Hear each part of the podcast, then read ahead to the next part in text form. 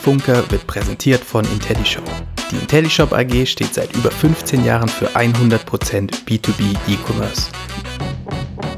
Überzeugen Sie sich selbst von unserer Software und vereinbaren Sie noch heute Ihren persönlichen Demo-Termin unter intellishop-software.com slash podcast-demo. Herzlich willkommen zur Episode Nummer 6 äh, des B2B-Funkers. Heute zu Gast habe ich Frau Sabine Heukraut-Bauer und wir reden heute in einem Deep Dive um, rund um den Themenkomplex E-Commerce Recht äh, für B2B-Unternehmen. Hallo und herzlich willkommen, Frau Heukraut-Bauer. Ja, freue mich, dass ich dabei sein darf.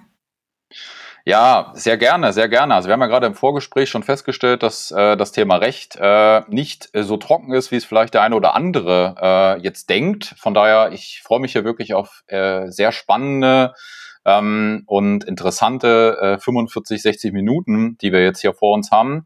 Ähm, bevor wir sozusagen in den Themenkomplex einsteigen, stellen Sie sich doch noch mal ganz kurz vor und vielleicht auch Ihr Unternehmen, die Restmedia, noch mal ganz kurz vor.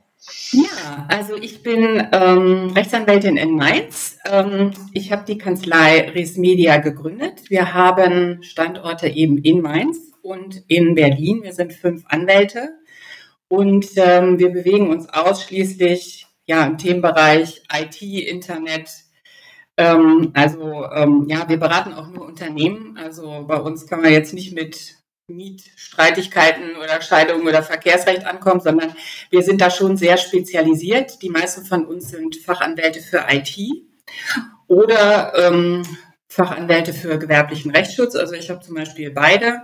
Dann haben wir noch äh, zwei, ähm, die externe Datenschutzbeauftragte sind oder eben auch geschulte Datenschutzbeauftragte. Also unser Kernthema ist halt IT-Recht ähm, mit Datenschutz, E-Commerce-Recht, Online-Marketing-Recht, Urheberrecht, so ja, Wettbewerbsrecht, das spielt ja auch im, im E-Commerce eine ganz große Rolle, Markenrecht, so das sind so die, die wichtigen Themen, IT-Projekte, rauf und runter. Also ich sage immer alles, was mit Hardware und Software und Internet zu tun hat. Ja, ja. Also auf jeden Fall die passende Gesprächspartnerin für das Thema hier, weil ähm, ich kenne wenige Anwältinnen äh, in Deutschland sozusagen, die äh, da so eine Fachexpertise mitbringen, auch sich über die Jahre jetzt schon so aufgebaut haben. Von daher ähm, lassen Sie uns direkt da mal reingehen. Wir haben ja viele Unternehmen, die sozusagen in dem B2B-Kontext äh, in unterschiedlichsten Punkten stehen und wir wollen so ein bisschen mal die unterschiedlichsten Reifegrade hernehmen, um äh, Recht sozusagen daran oder rechtliche Themen, vielleicht auch Datenschutzthemen, die wir aber nicht drum rumkommen, ja, ähm, mal durchzudeklinieren. Wir fangen einfach mal an mit einem B2B-Hersteller, der sozusagen ganz am Anfang steht. Woran sollte der denken, um sozusagen da jetzt nicht direkt mit ersten Abmahnungen und Co. Äh, äh, konfrontiert zu werden, eine Woche nach Go Live?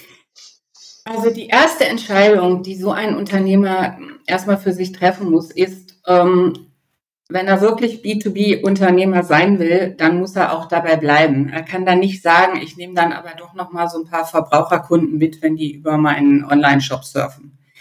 Ähm, also das ist ganz wichtig, sich da abzugrenzen, weil in dem Moment, wo ein Verbraucher sich von einem Online-Shop überhaupt nur angesprochen fühlt, weil eben keine entsprechenden Hinweise da sind, dass das hier ein reiner ähm, B2B-Online-Shop ist, in dem Moment steckt er nicht nur knietief, sondern bis zum Hals ähm, in der Abmahngefahr, ähm, weil er natürlich sämtliche Informationen, die jetzt verbraucherschutzrechtlich erforderlich sind oder eben auch im fairen Absatzgeschäft erforderlich sind, die hat er ja gar nicht auf seiner Webseite. Und damit ist dann das Kind im Brunnen gefallen. Also er muss, wenn er sagt, er möchte ausschließlich B2B unterwegs sein, dann muss er auch dabei bleiben, und seinen Shop entsprechend abgrenzen und sich eben wirklich dran halten. Ja. Reicht das dann zu, wenn ich da sozusagen diesen typischen Banner oben einbaue? Dieser Shop ist nur für Gewerbetreibende zum Beispiel. Ja, da gibt es also eine ganz strenge Rechtsprechung. Das ist so ein Sammelsurium ähm, aus Urteilen. Und äh, wenn man es jetzt bombensicher machen will, gibt es eigentlich mehrere Punkte, die da zu beachten sind. Also einmal natürlich klar, also dass man eben im Header irgendwo ähm, deutlich darauf hinweist, dass das ein, ein Online-Shop ist, der sich eben nur an selbstständige Unternehmer, Freiberufler und so weiter richtet.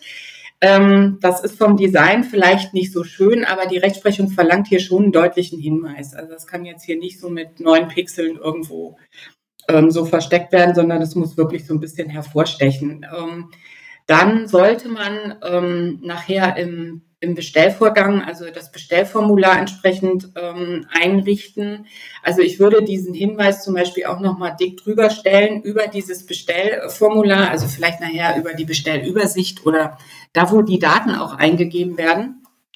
Ähm, Wichtig ist, dass die Firmendaten zwingend abgefragt werden. Also das muss wirklich ein äh, zwingendes Formularfeld sein, zum Beispiel die Firmen-ID, äh, die Umsatzsteuer-ID abzufragen. Ähm, also nicht nur als freiwillige Angabe. Ähm, ich würde mir auch äh, mit so einer Checkbox bestätigen lassen, dass jemand sagt, jawohl, ich bestelle als Unternehmer. Ähm, wenn man es ganz eng sieht, aber also das, das sind dann eher so ein paar ältere Urteile, die das verlangen, ähm, wird man sogar einen Gewerbenachweis oder sowas verlangen vorher. Also, mhm. ähm, dass man sich den zuschicken lässt, per Mail oder so eingescannt wenigstens. Aber das ist natürlich dann auch so eine manuelle Überprüfung. Ist die Frage, ob man sich das geben will. Aber damit wäre es dann wirklich äh, bombensicher. Und dann würde ich halt die AGB natürlich auch entsprechend einleiten. Also, dass man oben drüber schreibt, ähm, dass das hier wirklich nur fürs B2B-Geschäft gilt und wer jetzt hier äh, einkauft, der ist eben dann Unternehmer. Also es ist so eine Kombination aus ein paar Punkten. Ja, ja. Jetzt habe ich ja vielleicht, äh, ich sage jetzt mal ein Sortiment, wo man sagt, okay, da gibt es ja vielleicht im B2C auch Mitnahmeeffekte. Ja, und das ist vielleicht ganz äh, interessant, sozusagen da die ein oder andere Endkundenbestellung auch noch mitzunehmen. Ja. Ähm, aber damit haben Sie jetzt äh, ganz am Anfang ja schon gesagt, damit komme ich quasi in Teufelsküche, oder? Ähm ich kann mich natürlich entscheiden. Das ist ja das, was ich eingangs sagte. Also entweder bin ich eben wirklich ausschließlich B2B. Ähm, mhm. Wenn ich sage, ich möchte aber sowohl Unternehmer als auch Verbraucher als äh, Kunden haben, dann gibt es aus meiner Sicht nur die Möglichkeit, den Online-Shop dann ähm, ausschließlich nach Verbraucherschutzkriterien aufzubauen. Also richtig als korrekten B2C Online-Shop, das betrifft dann eben auch die Preisauszeichnung. Dann muss ich halt schreiben, alles inklusive Mehrwertsteuer. Ich kann vielleicht noch klein drunter ähm, die, die Nettopreise auszeichnen. Ähm, und dann muss ich aber das, das ähm, ja, die, die komplette Liste durchgehen. Also mit Widerrufsbelehrung, mit den richtigen AGB. Und die AGB müssen dann eben so gestaltet sein, dass man die sowohl für Verbraucher als auch für Unternehmer nutzen kann. Also dass ich dann zum Beispiel einleite, wenn ich die Widerrufsbelehrung drin habe, dass die eben nur für Unternehmer gilt. Oder ähm, dass ich zum Beispiel Gewährleistung für Unternehmer ausschließe, dass ich dann eben sage, wenn Sie Unternehmer sind, dann gilt eben das und das. Das kann ich aber natürlich jetzt nicht in jedem Absatz machen von so AGB. Also man muss sich da wirklich auf das Wichtigste beschränken, aber das nicht so ähm, komplett intransparent wird, weil nachher sagt dann so ein Verbraucher, also ich verstehe hier überhaupt nicht mehr, was für mich gilt. Ich meine, letztendlich liest er auch nicht die AGB, aber bei Streitigkeiten geht es ja dann doch immer vor Gericht und wenn so ein Richter sagt, das ist nicht mehr transparent, weil das hier so ein Gewurstel wird, ähm, also soweit darf man es dann auch nicht kommen lassen. Das heißt, ähm, ja. Man muss sich auf die wichtigsten Punkte, die man im B2B-Geschäft dann braucht, beschränken und dann würde ich den Shop komplett als B2C-Shop gestalten. Ja, also dann vielleicht lieber, äh, wenn man B2C machen möchte, dann es richtig machen ja, und nicht so ein Gewurstel. Mhm. Ja, das nehme ich jetzt sozusagen hier mit. Und ähm, dann vielleicht in der Tat, was ja auch viele machen, Privatkundenbereich, Geschäftskundenbereich, genau. das nochmal klar zu unterteilen, vielleicht wirklich dann auch äh, je nach Shop Mandanten oder einen eigenen Shop wirklich dann auch so ein bisschen aufziehen, weil die Unterschiede dann doch schon, Sie haben es ja gerade umrissen, äh, ne, auf jeder Produktdetailseite, auf jeder Kategorieseite, ja, mit dem, mit der Auszeichnung des Preises etc. pp. ja schon sehr, sehr, sehr krass sind. Genau. Ja, also. Also da muss man schon aufpassen, dass man dann ähm, die AGB wirklich gut gestaltet, weil es gibt natürlich ein paar Sachen, die man im, im Interesse, also im Interesse des B2B-Online-Händlers unbedingt mhm. regeln, regeln, sollte, weil, weil sonst hat er einfach zu viele Nachteile. Wenn man jetzt so einen ähm, Geschäftskundenbereich einrichtet, ähm, dann gilt halt, sage ich mal, für die Abriegelung genau das, was für den B2B-Shop auch gilt. Also nachher in diesem Geschäftskundenbereich, da sollte ich dann auch wirklich nur die reinlassen, die sich entsprechend angemeldet haben und ja. nachgewiesen haben, dass sie wirklich äh, Unternehmerkunden sind. Ja, sehr gut. Okay, dann haben wir doch schon mal sozusagen den ersten Punkt ähm, ähm, soweit erledigt. Ähm, was brauche ich denn dann sozusagen, um den Shop auch äh, jetzt den B2B-Shop, bleiben wir mal bei dem, um es nicht zu verkompliziert zu machen, wir sind ja ein B2B-Podcast, ähm, dass wir sozusagen äh, den B2B-Shop jetzt live bekommen wollen. Wir haben jetzt darüber gesprochen, AGB, Auszeichnungen, Registrierungsformulare, Preisauszeichnungen etc. pp. Also die Darstellung des Ganzen, Haken dran. Ähm, was sind dann noch wichtige Themen, die es braucht? Oder bin ich dann sozusagen schon für den ersten Wurf soweit fertig? Im Prinzip ist man dann fertig, also wenn die AGB fertig sind. Man muss sich halt genau überlegen, ja, ähm, ja wie man jetzt sozusagen seine Kaufabläufe gestalten will. Also es gibt ja so einiges, was man ähm, in den AGB dann regeln kann. Also das ist ja halt das Schöne dann im B2B-Geschäft, dass ich da fast, sag ich mal, frei bin, also soweit es jetzt nicht gegen tiefstes AGB-Recht hier im, im, BGB verstößt, aber ich muss mich natürlich mit diesen ganzen äh, Verbraucherschutzgeschichten überhaupt nicht ähm, beschäftigen. Also ich habe halt keine Infopflichten. Ähm, ich muss mir überlegen, wie weit will ich jetzt äh, Gewährleistungsrechte ähm, überhaupt gewähren oder will ich die ausschließen oder ähm, will ich zum Beispiel eine Rügepflicht haben? Also ähm, da geht es eben wirklich so darum, ähm, was will ich denn alles drin haben in den RGB? Ich kann natürlich bei einem B2B-Geschäft sagen, ähm, so offensichtliche Mängel müssen innerhalb von zehn Tagen gerügt werden, ja, sonst fallen die halt raus. Dann gibt's ja keine Neulieferung ja. mehr oder sowas. Oder will ich zum Beispiel, dass die Waren, wenn die unterwegs sind, ausschließlich auf Gefahr des Kunden reisen. Also sobald die mein Lager verlassen, und der LKW fährt gegen Baum oder so, dann ist es halt das Problem von meinem Kunden und ich kann eben trotzdem verlangen, dass bezahlt wird oder ähm, was auch ganz wichtig ist, so für die. Ach, sowas kann ich alles machen? Also das ja. ja, das ist ja. Ja, also alles. Das heißt, ich kann da wirklich die. Mhm. Ja, das heißt, ich kann da wirklich die. Also alles, was im B2C-Geschäft gar nicht geht, weil das ist halt im B2B ja. geregelt und damit ist dann aus die Maus. Also ich kann davon nicht abweichen. Ähm, ja. Kann ich natürlich im B2B-Geschäft sagen, so ein paar Geschichten hätte ich dann doch gerne zu meinen Gunsten geregelt. Okay, das heißt, wie Sie sagt, ich kann da relativ frei agieren. Was gibt es da irgendwelche Sachen aus den letzten Jahren, die Sie gesehen haben, wo Sie sich vielleicht zurückerinnern, wo Sie sagen, das war jetzt aber eine echt verrückte Regelung und die hat trotzdem geklappt? Oder das geht. Also ich finde das, das geht Okay, also ich fand das jetzt schon gerade mit dem, mit dem, mit dem, äh, die Ware ist unterwegs, der, der Spediteur fällt gegen den Baum, das fand ich schon verrückt. Das also, kann ich regeln. Also das ist im BGB geregelt, die Transportgefahr. Und ja. ich kann sie meinem Kunden auferlegen, aber eben nur meinem B2B-Kunden. Bei einem Verbraucher mhm. geht das nicht. Das heißt, ja. wenn die Ware da unterwegs ist, auf dem Hinweg oder sogar nach dem Widerruf auf dem Rückweg, hat immer ja. der Händler das Risiko. Ja, ja. Okay, verstehe. Gut. Und Re Retouren, Reklamationen, das war mir schon so bewusst, äh, dass man da sozusagen relativ hart auch vorgehen kann im Vergleich zum B2C, wo ich ja immer quasi meine 14 Tage habe, auf jeden Fall, wo ich äh, die Sachen zurückschicken kann, außer bei personalisierten Sachen. Ähm, aber bei so einem ganz normalen Standardprodukten kann ich ja eigentlich immer ne, mir das äh, Päckchen aufreißen, äh, mir das die Sache anschauen und wieder zurück reinstopfen und sagen, ohne Angabe von Grund zurück. Genau. Das ist im B2B äh, ja äh, bei weitem nicht so. Ne? Also. Genau, und da muss man eben wirklich aufpassen, das habe ich vorhin auch schon mal gesagt, wenn ich jetzt sage, ich habe halt so typische, sagen wir mal, B2C AGB, ich ziehe mir irgendwo Muster. Mhm. Ähm, ja. Und habe dann einfach das Widerrufsrecht da drin, ohne irgendwelche mhm. Zusätze. Also, dass ich ja. äh, eine vernünftige Einleitung habe, was, dass das wirklich nur B2C gelten soll, dann habe ich das auch mhm. automatisch im B2B-Geschäft vereinbart.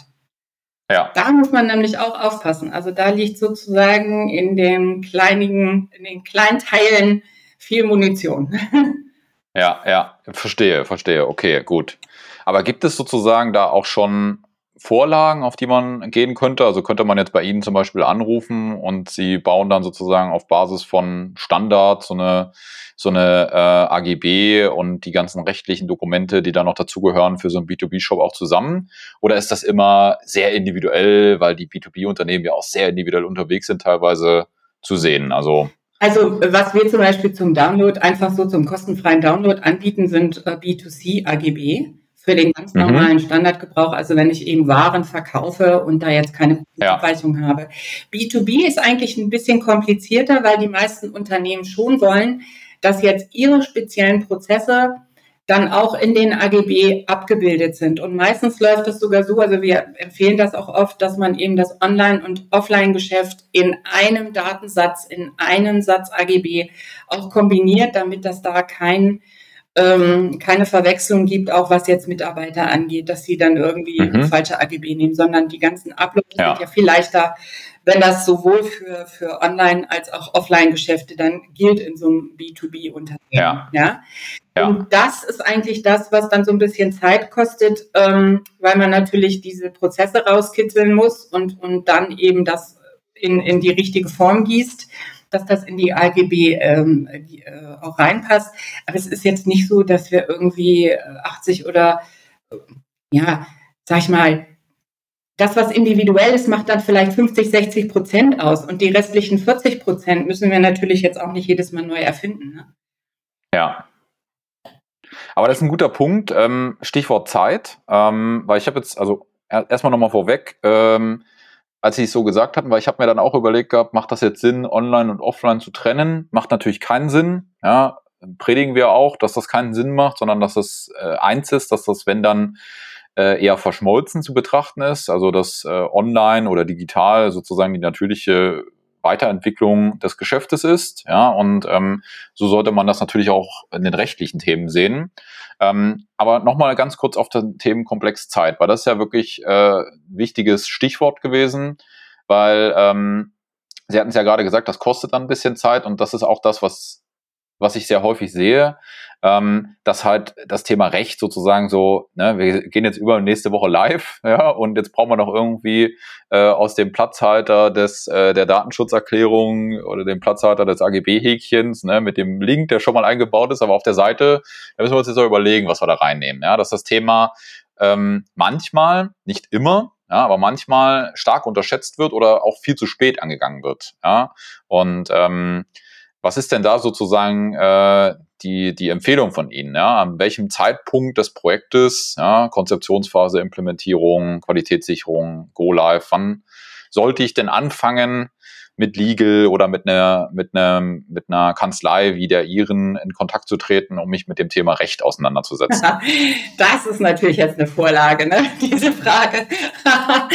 Nein, ich denke, ähm, man, man sollte das Recht halt nicht erst ein, zwei, drei Wochen oder auch nicht sechs Wochen vor Go Live irgendwie plötzlich auf den Schirm kriegen. Weil da resultiert natürlich dann auch immer so ein bisschen diese Angst vor den Anwälten. Weil wenn wir dann so spät reinkommen und dann wirklich noch einen fetten Fehler finden, ähm, dann sind natürlich alle überhaupt gar nicht begeistert, wenn die, sagen wir mal, den Checkout neu programmieren müssen oder irgendwas umstellen oder so, was dann so mit gröberen Umbaumaßnahmen noch ja. tun hat.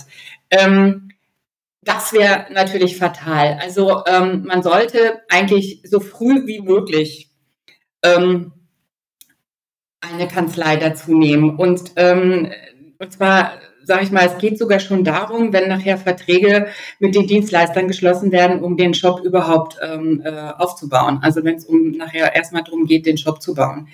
Ähm, es ist ganz wichtig, dass man da vernünftige IT-Projektverträge hat oder einen Rahmenvertrag mit, mit Einzelprojektverträgen, wie auch immer. Ähm, wir haben das wirklich schon erlebt, dass es ähm, Online-Shops äh, gab. Also ähm, haben wir auch Fälle bei uns in der Kanzlei, ähm, wo alleine der Bau des Shops wirklich in den siebenstelligen Bereich ging. Und dann ja. die an, sich zu streiten, auch über Urheberrechte und, und die, die ähm, Agentur hat dann immer mehr Geld verlangt. Natürlich wurde alles agil programmiert.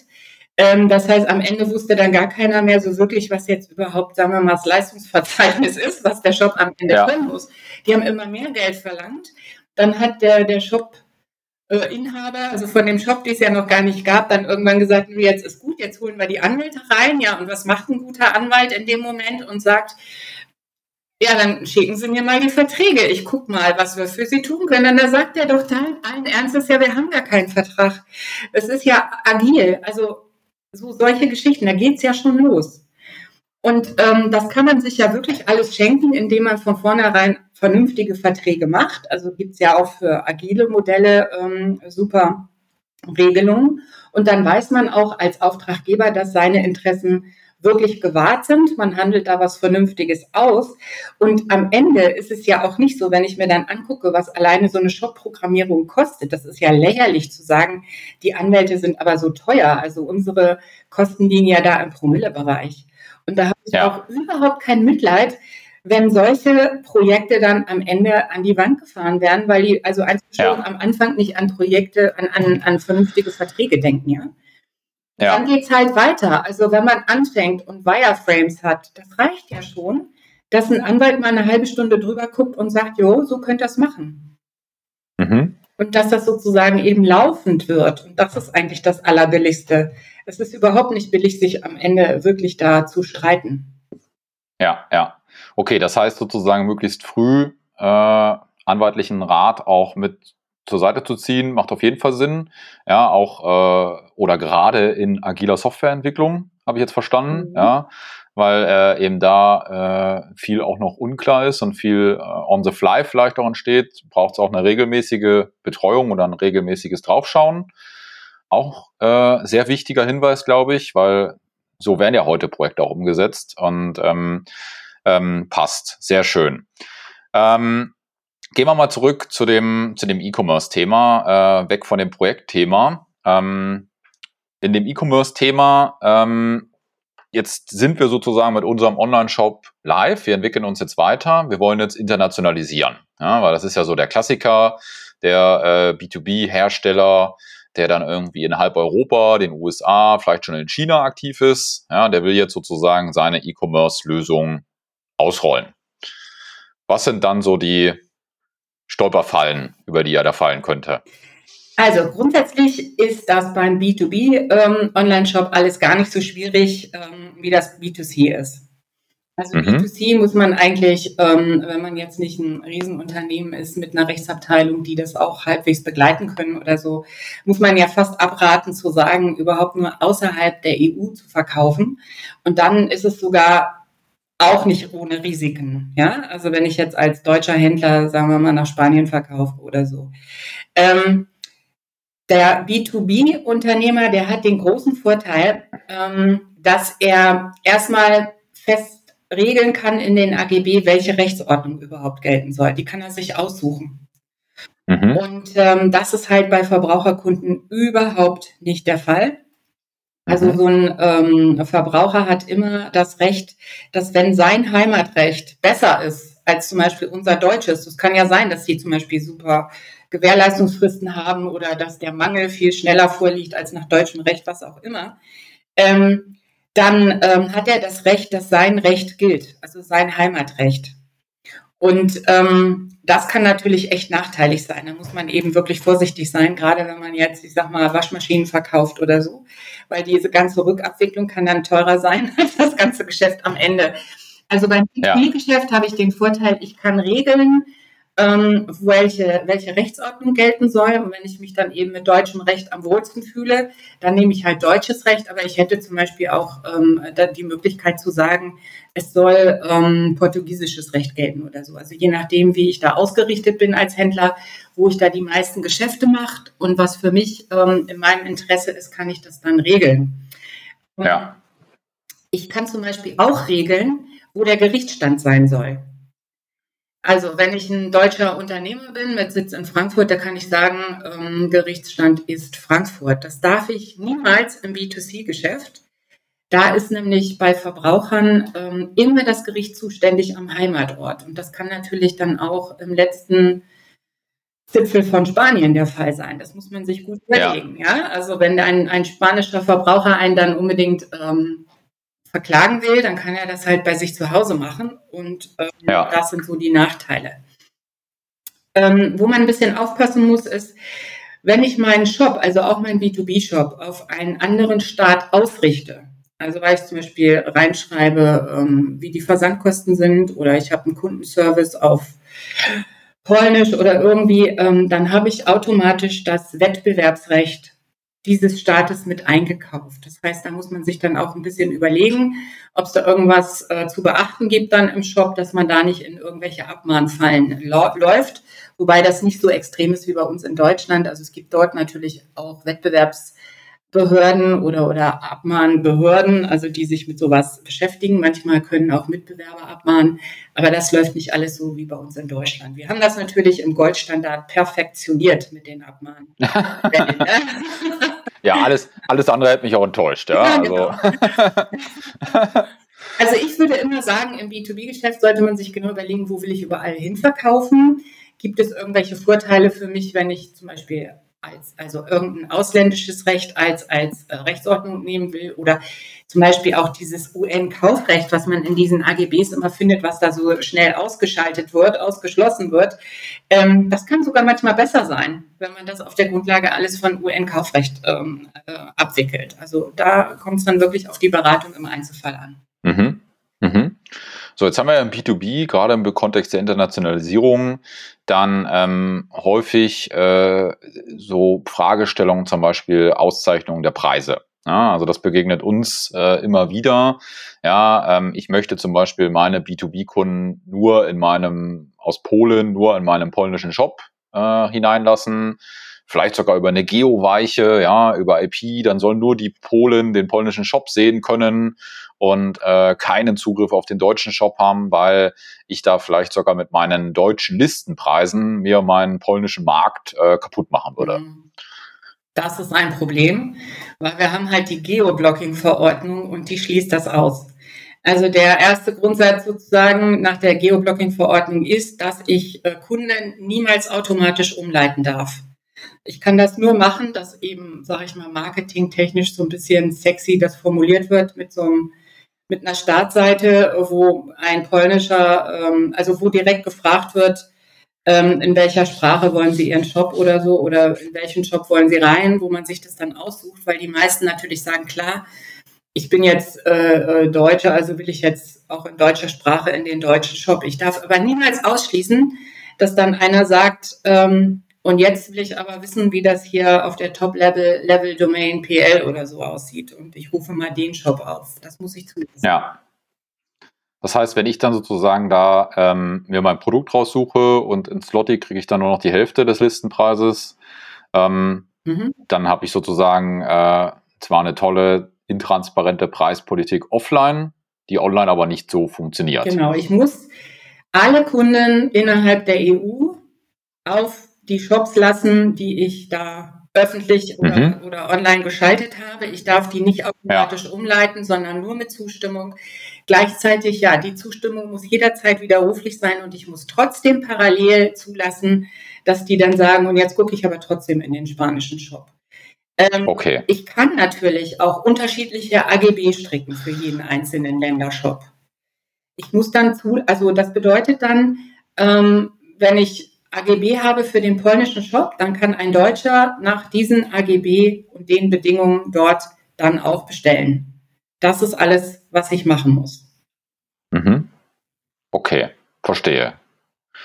Gut, passt. Also ich glaube, dann haben wir das Thema Internationalisierung auch mal ganz kurz berührt. Ähm, ähm, dann entwickeln wir uns jetzt ja sozusagen äh, noch weiter mit unserem imaginären B2B-Hersteller. Ja, er hat jetzt sozusagen seinen Shop, Haken dran. Er ist international unterwegs, Haken dran. Und jetzt möchte er sozusagen seine Verkaufskanäle erweitern. Also Stichwort Marktplätze. Ja, er möchte auf, äh, in Deutschland vielleicht auf so ein Mercateo gehen oder auf so ein Amazon Business gehen, um mal so ein paar regionale Player zu nennen. Aber da gibt's ja international auch diverse, ja, die man da äh, dann anbieten könnte. Was, was heißt das denn aus rechtlicher Perspektive für ihn? Im Grunde, so rein rechtlich sind ja die Marktplätze gar nicht anders einzuordnen als ähm, Online-Shops. Ich habe eben auch Online-Angebote, die werden jetzt nur ja, in ein anderes System aufgehängt, wo ich eben Nutzungsbedingungen zu beachten habe. Also Beispiel ähm, Amazon, da muss man halt auch dann wirklich mal das Kleingedruckte lesen und genau überlegen, was darf ich, was darf ich nicht. Aber es ist halt so, wenn ich dann ähm, international verkaufe, das heißt, ich stelle dort Angebote ein und sage also Verkauf weltweit, dann muss ich eben beachten, dass ich automatisch auch weltweit ähm, für alle Länder zum Beispiel das Wettbewerbsrecht äh, zu beachten habe. Ähm, das kann natürlich dann zu Problemen führen. Also vielleicht sollte man ähm, da eben aufpassen und sagen, ich suche mir einfach die wichtigsten Länder aus und schreibe gar nicht weltweit, sondern ich nehme dann wirklich die, wo ich auch wirklich nur Umsatz mache. und ähm, ja, minimiere dann mein Risiko so ein bisschen. Also die Probleme mhm. sind komplett dieselben. Ich darf halt nur nicht, weil es jetzt ein Marktplatz ist, plötzlich sagen, ähm, also jetzt mal Beispiel auch für B2C, ich bin B2C-Kunde und schreibe dann eben nur Nettopreise rein oder sowas. Ja, das wäre ja. genauso ja. wie umgedreht. Ich muss sämtliche Rechtsgrundsätze trotzdem beachten. Okay, gut, verstehe. Das ist ja schon mal einfach, ja, weil ich ja sozusagen meine Hausaufgaben äh, als Shopbetreiber vorher hoffentlich ja jetzt auch gemacht habe, ja, und dann komme ich bei den Marktplätzen an und dann habe ich da sozusagen, kann ich auf dem, was ich jetzt mir schon erarbeitet habe im Vorfeld, dann auf jeden Fall aufbauen. Jetzt will ich aber mal noch einen ähm, ähm, was konstruieren, was ja auch häufig äh, äh, uns äh, begegnet, beziehungsweise auch durch die Presse immer wieder geht. Und zwar, es gibt Hersteller, die haben dann einen Handel und äh, der Handel verkauft dann die Produkte zum Beispiel bei Marktplätzen, ja, zum Beispiel beim Amazon. Der Hersteller, der möchte das vielleicht nicht, ja, vielleicht weil die Darstellung nicht passt oder die Preise kaputt gehen oder er möchte sein, sein eigenes Angebot entsprechend pushen. Ähm, haben Sie solche Fälle schon gehabt? Mhm. Sicherlich, oder? Ja, ja. Da kommen wir ins tiefste Kartellrecht, da wird es richtig fies. Ja. also es geht halt darum. Ähm, natürlich kann so ein Hersteller zum Beispiel sagen, er verkauft einfach alles, mal eben so, einfach am freien Markt und, und ähm, jeder, der es jetzt aufkauft, der macht halt damit, was er will und der vertreibt das eben auch weiter so, wie er will. Aber die mhm. meisten Hersteller machen es halt nicht so, sondern die arbeiten mit Vertriebsverträgen. Und da mhm. versuchen die, ähm, diese Händler dann auch einzufangen und denen eben genau vorzuschreiben, wie denn hier überhaupt das Marketing und der Vertrieb ähm, funktionieren. Also manchmal mhm. funktioniert das gut, die stellen dann Produktfotos zur Verfügung und, und ähm, erleichtern das Ganze. Aber ähm, wo es eben immer wieder Probleme gibt, ist gerade bei großen Marken und so, dass die dann sagen, also auf irgendwelchen Marktplätzen und so, da wollen wir unsere Produkte gar nicht wiederfinden, weil die sind so hochwertig und exquisit und das passt alles nicht zusammen. Also verbieten wir das denen mal. So, und ähm, jetzt so nach und nach in den letzten Jahren sind diese Vertriebsverträge immer wieder kassiert worden. Da gab es dann also auch ähm, bei den Kartellämtern ähm, Verfahren, die dann teilweise zu Lasten der Hersteller ähm, geendet sind oder man hat sich irgendwie verglichen. Ähm, es ist so, diese Einschränkungen des Vertriebs, die gehen nur unter ganz engen Voraussetzungen. Also mal ein Beispiel. Ähm, wenn mein Produkt jetzt sehr erklärungs- und beratungsbedürftig ist, dann habe ich noch mal so ein Argument als Hersteller zu sagen, ähm, ich will nicht, dass jetzt mein tolles Produkt da auf Amazon irgendwie verkauft wird, weil das geht so nicht. Das geht nicht in so einem Massenvertrieb, sondern da müssen wir einen vernünftigen Online-Shop haben, wo die Leute eine spezielle Hotline anrufen können und wo man die dann eben auch online beraten kann. Das wäre jetzt mal so ein Beispiel. Was auf keinen Fall geht, sind so Vorgaben, was Preise und so angeht. Das ist ein, ein heißes Thema, weil Hersteller natürlich immer wollen, dass ihre hochpreisigen Produkte auch überall weiter so, so teuer verkauft werden.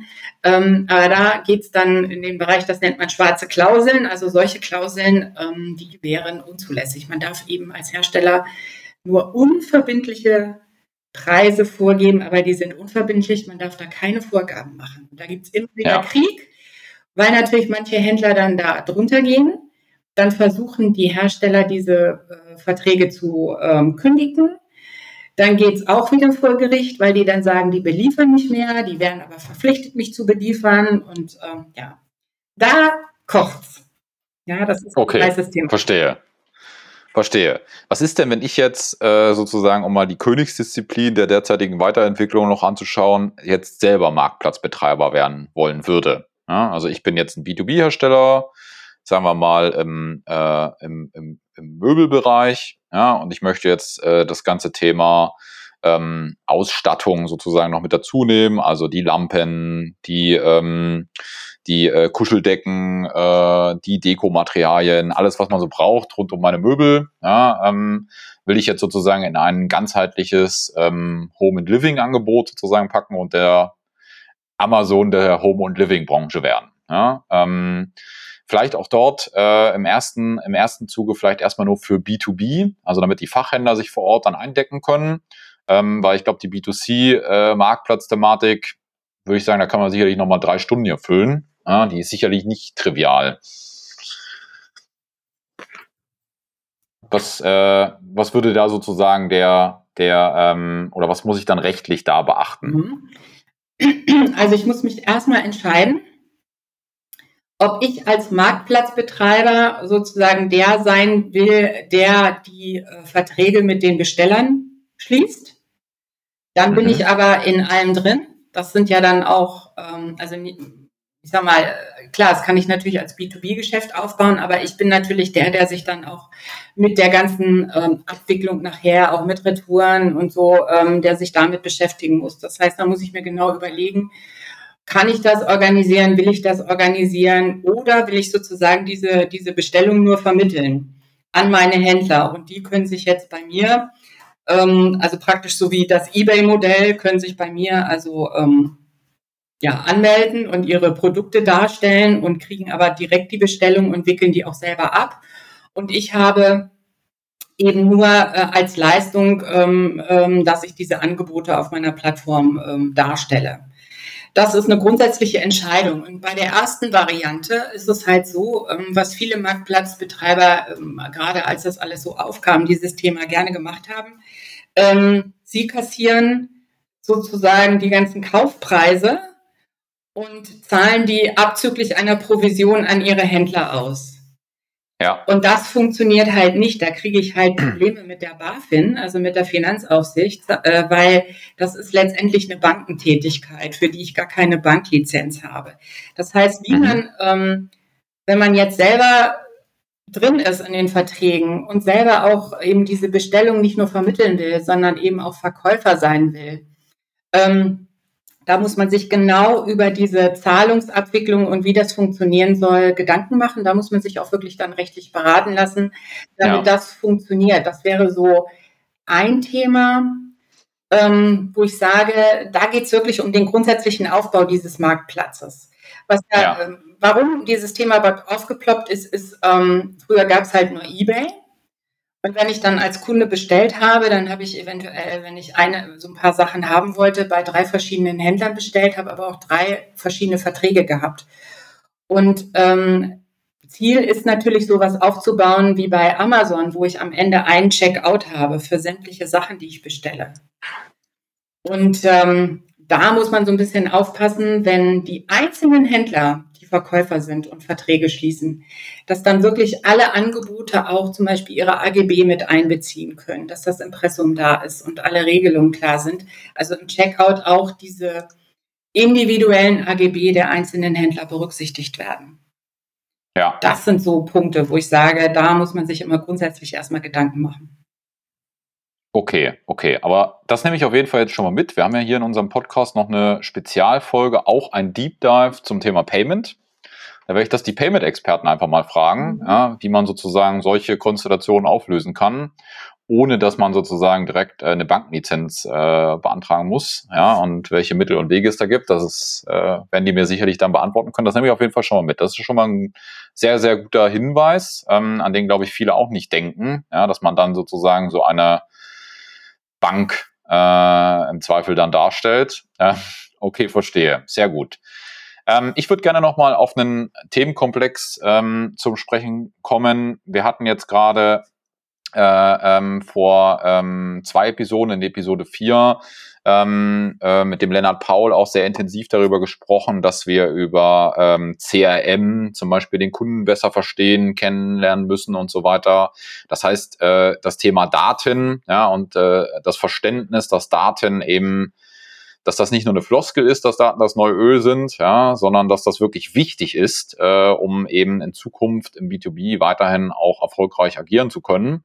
Aber das bringt ja eine ganz neue Problematik mit sich, oder? Also dieses ganze Datenschutzthema, die DSGVO-Sache, ähm, da denken jetzt natürlich immer alle sofort erstmal an das Opt-in, ja, aber gibt es da eigentlich Unterschiede zwischen B2B und B2C und ähm, wie wird das eigentlich gehandhabt? Ja? Das Thema Datenschutz. Also die DSGVO gilt grundsätzlich für Unternehmen. Das heißt, Ansprechpartner von diesen ganzen Pflichten sind Unternehmen und keine Privatleute.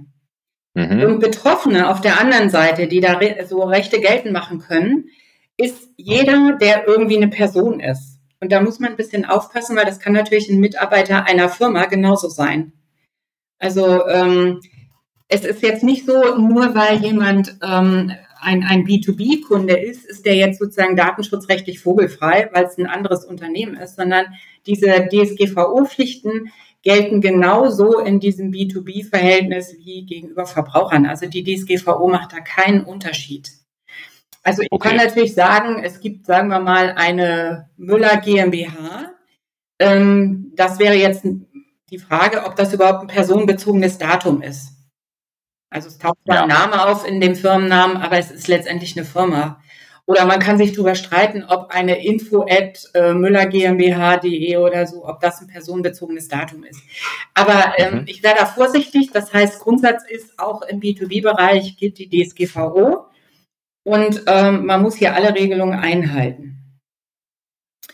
Und ähm, was so den, ja, diese typischen Fragestellungen angeht in so einem Unternehmen, was kann ich jetzt mit den Daten machen? Also man muss ähm, mal so dieses, diese, diese Zusammensetzung dieser, dieser Rechtsgrundlagen verstehen. Also es geht los. Jemand meldet sich zum Beispiel, also man kann sozusagen eine rechtliche Customer Journey mal durchgehen.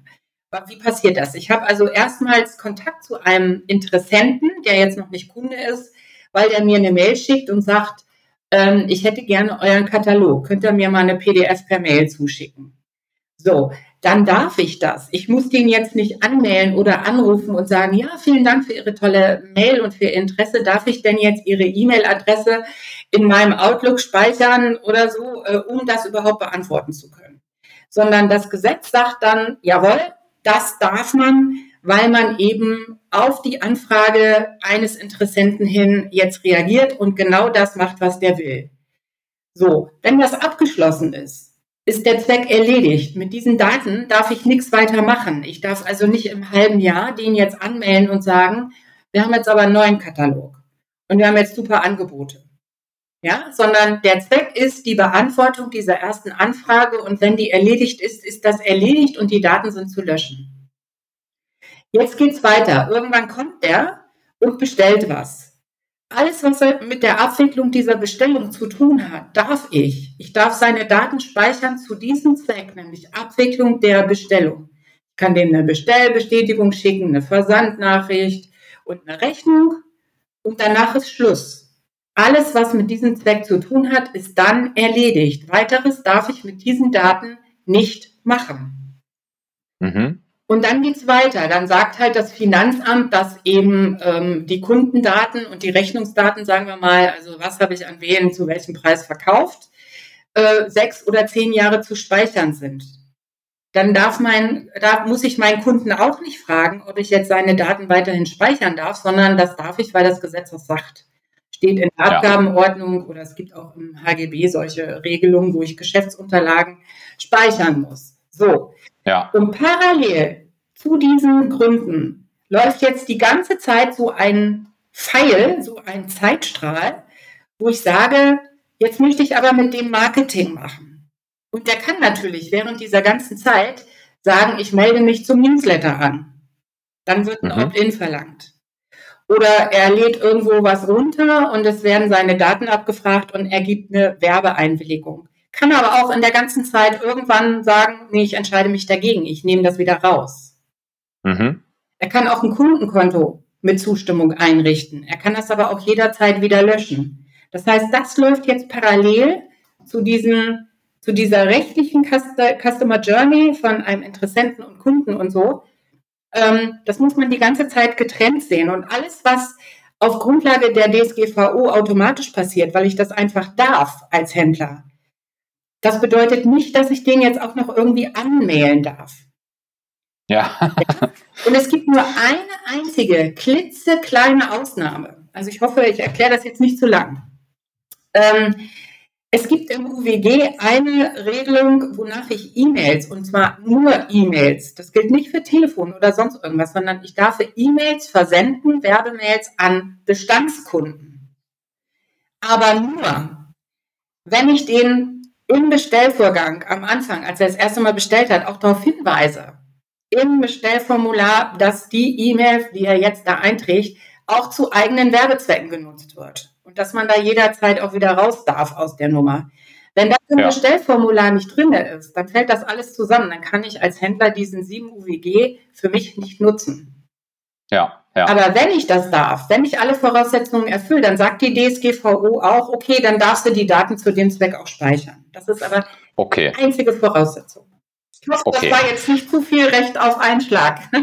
nee, also ich glaube, es war, also ich habe es zumindest verstanden und ähm, ähm, das, das, ich glaube, das passt schon. Ja, es war auf jeden Fall eine sehr ich fand noch eine sehr schlanke Übersicht, ja, weil das Thema Datenschutz äh, ja doch mittlerweile sehr komplex auch geworden ist. Ähm, wenn man das jetzt mal vergleicht mit dem mit dem Intro zum E-Commerce-Recht, äh, ja, mit äh, AGB und so weiter, ist das ja, da ist ja das E-Commerce-Recht wirklich überschaubar gegenüber, was ich da machen muss, ja, im Vergleich zu dem zu dem Datenschutzthema.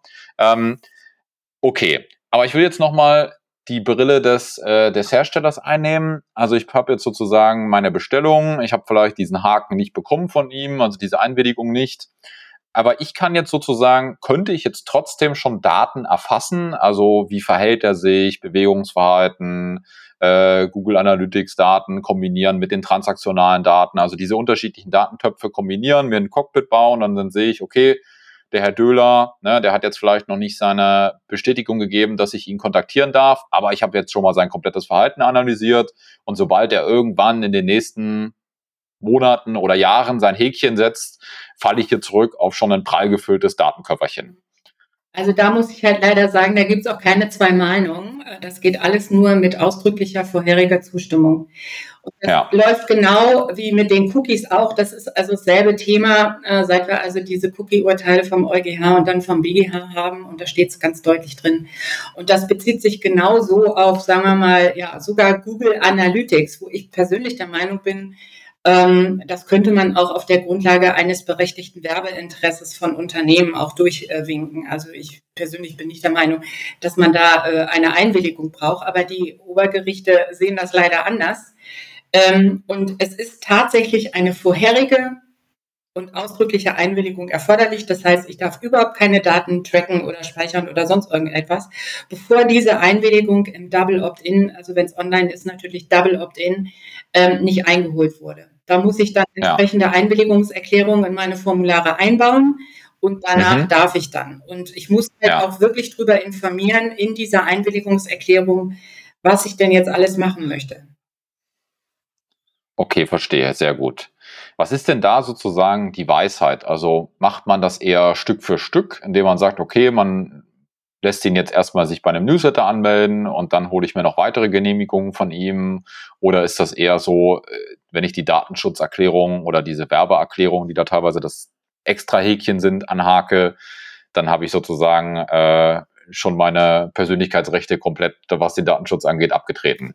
Also meistens läuft es ja auf E-Mail-Marketing hinaus. Also anders werden die, ja. diese Interessenten ja gar nicht angesprochen oder auch Bestandskunden. Ähm, das heißt, ähm, man kann ein, ein ähm, ja, ich würde das vielleicht Newsletter oder Werbemail-Einwilligung einholen und die muss ich eigentlich zweiteilen. Also die eine ist, dass ich grundsätzlich, sagen wir mal, wettbewerbsrechtlich überhaupt die Zustimmung habe. Das ist nämlich dieser 7 UWG, äh, wo drin steht, für E-Mail, also für Werbemails, für E-Mail-Marketing brauche ich ja auch eine Einwilligung dafür, dass ich diesen Betroffenen jetzt überhaupt oder diesen Empfänger über den Kanal E-Mail ansprechen darf. So, das ist diese Standardeinwilligung, die wir seit zig Jahren kennen. Die brauche ich mit einer eigenen Checkbox.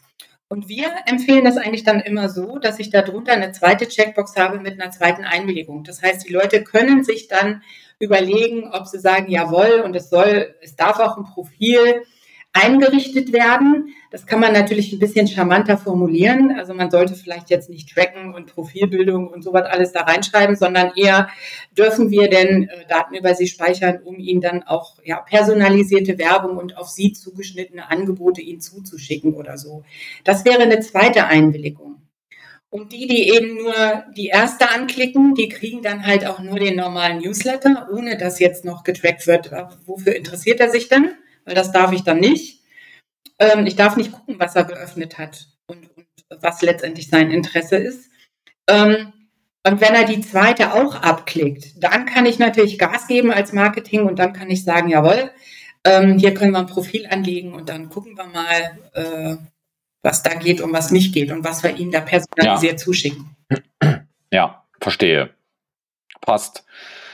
Sehr schön. Wir haben ja einen sehr, sehr schönen Überblick, glaube ich, gewonnen. Wir sind jetzt auch schon äh, 49 Minuten hier unterwegs. Ähm, ähm, von einem Überblick sozusagen von dem Einstieg über die Weiterentwicklung, Internationalisierung, Marktplatz, jetzt nochmal das Thema CRM, Datenschutz nochmal beleuchtet. Ähm, ich glaube, wir könnten jetzt hier aber sicherlich noch zwei, drei Stunden weiter sprechen und wir werden sicherlich nochmal dann auch einen Folgepodcast äh, zu dem Thema machen, weil ähm, es hat, ich glaube, es waren sehr viele Informationen, aber auch sehr verständlich erklärt. Also vielen Dank auf jeden Fall, Frau Grottbauer. Das war, glaube ich, ein echt guter Überblick. Oh, sehr gern. Ähm, und ähm, genau, wenn jetzt alle sozusagen, die da jetzt ähm, ja, Interesse bekunden. Ähm, wie, wie, erreicht man sie am besten?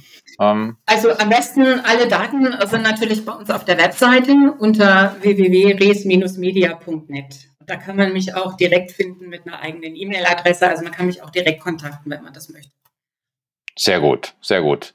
Dann alle, die sozusagen, die ja heute ähm, hier sich vielleicht rechtlichen Rat auf jeden Fall oder mal eine Meinung auch nochmal holen wollen, sei das ans Herz gelegt. Wir haben das von IntelliShop auch schon das eine oder andere Mal gemacht und ähm, äh, haben da immer äh, sehr kompetent ähm, Antworten auch bekommen. Ähm, von daher kann ich nur jedem, äh, kann ich nur jedem weiterempfehlen an der Stelle. Sehr gut. Vielen Dank für die nette Empfehlung. von daher vielen Dank fürs Zuhören. Würde mich freuen, wenn Sie nächste Woche wieder einschalten. Und das letzte Wort, Frau Holkott-Bauer. Vielen Dank an dieser Stelle nochmal für Ihre Zeit. Gehört Ihnen. Sehr gerne. Also als letztes Wort würde ich nehmen, nur Mut, liebe Leute, das ganze Rechtliche ist gar nicht so schlimm. Es wird nur schlimm, wenn man sich nicht rechtzeitig drum kümmert. Sehr gut. Dann bis nächste Woche. Tschüss.